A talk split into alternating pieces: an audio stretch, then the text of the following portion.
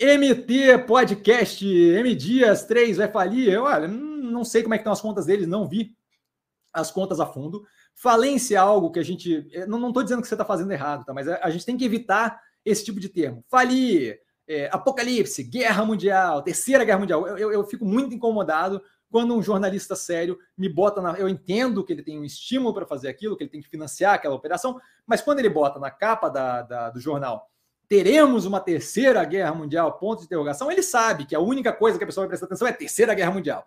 E aí gera aquele pânico agressivo.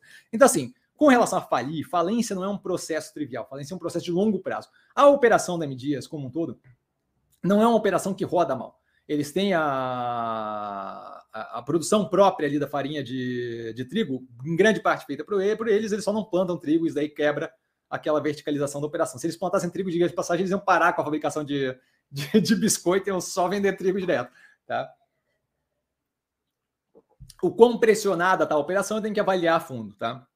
Não sei qual é o nível de alavancagem nem nada, mas não vejo até o princípio, até, um, até o presente momento, dificuldade deles de conseguirem capitalizar, financiar esse período de maior pressão eles estão num, lugar ali bem impressionado, por quê? Porque tem um aumento agressivo de matéria-prima, eles tiveram um período de bonança durante a pandemia, né, onde você tinha uma demanda muito agressiva por massa e biscoito. Não sei o quanto daquilo ali eles fizeram, eles usaram para fazer é, uma, uma war chest, né, uma, uma caixinha de guerra para caso algo assim acontecesse.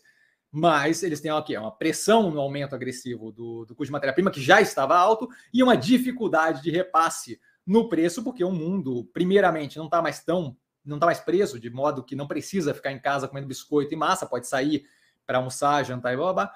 E você tem uma população com as contas ali um pouco apertadas, de modo a dificultar o repasse desse preço. Então, assim, a, a, a posição deles é positiva? Não, não é positiva. A posição deles é duradoura? Isso é o que a gente vai ter que ver à medida que vai passando o tempo, certo? É, isso pode levar eles a uma situação muito grave? Pode, mas eu teria que olhar as contas para ver quanto tempo isso vai, vai levar. É, ah, Cassiano, eu gostaria de fazer isso, é, dado que você não tem muito tempo, que você deve levar tempo para avaliar a empresa, como é que eu posso fazer? Eu olharia, primeira coisa, o serviço, uh, índice de cobertura da dívida, tá? É, daria uma olhada o quanto eles pagam de juros e amortização trimestralmente e veria o quanto eles conseguem gerar de caixa limpo é, para fazer esse pagamento de juros e esses juros e amortização. Se aquilo ali tiver a níveis próximos de dois, três, o risco de falência ali é muito, muito mínimo. Por quê? Porque ela não está nem com o serviço da dívida que está pressionando muito ela. Então, basicamente, ela vai ter ali alguns períodos de possível prejuízo e dificuldade, mas não vai propriamente levar ela a um estrangulamento pela, pela, pela estrutura de capital. Tá? E essa é a parte. O que, eu, o que eu não quero é, no meio desse caminho, sentir o pescoço apertar pelo endividamento certo? De não conseguir chegar até outro ponto, porque a gente não vai ter esse período, eu não vejo esse período de preço do trigo extremamente pressionado e ela sem conseguir passar preço eterno, certo? Eventualmente a gente deve ter um alívio nisso. Então, tudo que ela precisa, como Burger King, Meal, é, Guararapes, por aí, tudo que eles precisavam durante a pandemia é o quê? Chegar do outro lado. No caso dela, não foi durante a pandemia, é agora.